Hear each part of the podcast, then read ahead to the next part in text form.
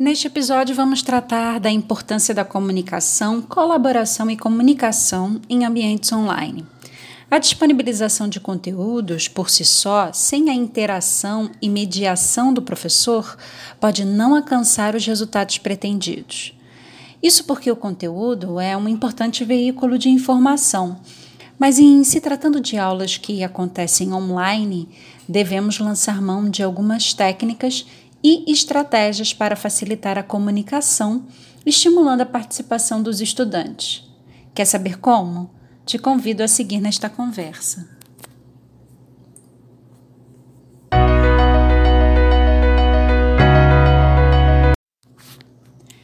Estratégias didáticas orientadas a partir de recursos em ambiente online podem favorecer a aprendizagem e auxiliar o professor a encorajar a participação dos estudantes. Com a seleção de ferramentas tecnológicas, o professor pode oportunizar atividades, grupos de discussão e práticas de pesquisa em que os estudantes são estimulados ao pensamento crítico, a identificar informações em fontes seguras, bem como expressar as suas opiniões e ideias de forma organizada. O professor precisará identificar a ferramenta mais adequada para promover a participação, interação e colaboração entre seus estudantes. Primeiramente, vamos definir o que significa cada um desses termos em aulas online. Comunicação.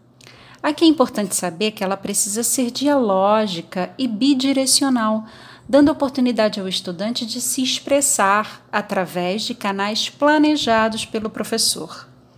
É necessário um canal de comunicação individual com o estudante, um canal público para toda a turma, bem como pode haver canais exclusivos para comunicação somente entre os estudantes. Participação online pressupõe as ações por parte do estudante, como acessar a plataforma online, ler e baixar os conteúdos e atividades disponibilizadas pelo professor, registrando assim algum grau de participação. Interação online. Já a interação pode ser definida em três instâncias: interação com o professor, interação com o conteúdo e a interação entre os estudantes. No ensino online de qualidade, o ideal é que estes três níveis de interação estejam acontecendo. O papel do professor aqui é se mostrar disponível ao estudante por meio dos canais previamente divulgados, disponibilizar os conteúdos didáticos de acordo com o planejamento da disciplina e fomentar espaços de interação entre os estudantes para troca de ideias e debates. Colaboração online. Na colaboração, os estudantes são levados a discutir, criar e colaborar juntos em prol de um objetivo comum. Esse processo pode envolver atividades em pares, pequenos grupos ou toda a turma. Assim como nas aulas presenciais, o professor deve dosar em seu planejamento com que frequência quer promover a aprendizagem colaborativa entre os seus estudantes. Veja que a comunicação, a participação, interação e colaboração compreendem a estrutura da aprendizagem, seja no presencial, seja no online. São os princípios básicos a partir dos quais o professor planeja sua disciplina e seleciona as ferramentas tecnológicas. Ambiente virtual de aprendizagem. Vamos falar um pouco sobre o AVA? Esse é um local interessante para promover ações dos estudantes no ensino online. Uma possibilidade que o professor precisa considerar é ter acesso a um ambiente virtual de aprendizagem para dispor os conteúdos e também para organizar as atividades propostas para os alunos. É uma ferramenta que promove vários tipos de interação e colaboração. Agora vamos falar também das aulas em tempo real. Elas transmitidas né, em, em tempo simultâneo, consideradas então como ferramentas síncronas, são uma boa oportunidade para o diálogo, facilitando a comunicação verbal, gestual e facial entre os participantes. O modelo de seminário, de exposição oral, pode ser adaptado para essa ferramenta. Bom, agora que entendemos como funciona a comunicação, participação, interação e colaboração online, você gostaria de ouvir uma sugestão prática sobre como poderia aplicar isso na sua disciplina em três fases? Bom, vamos lá. Fase 1.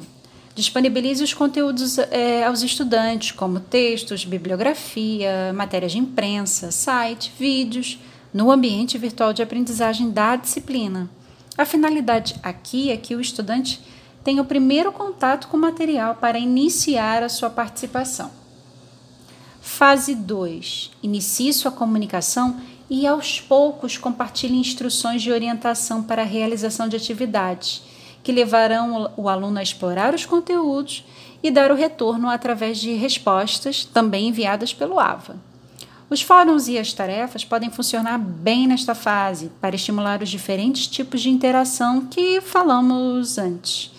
É importante que o estudante não fique passivo, ok? Apenas recebendo conteúdo, mas que sim, que ele produza, envie suas atividades, produza relatórios, estabeleça reflexões interessantes nos fóruns. Fase 3.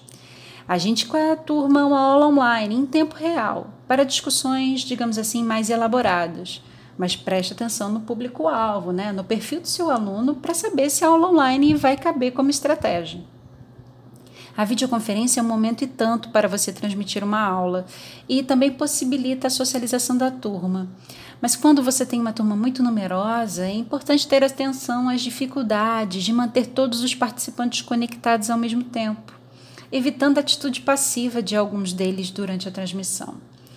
Essa fase funciona bem para seminários e apresentações como um elemento complementar ao que está sendo estudado no programa da disciplina.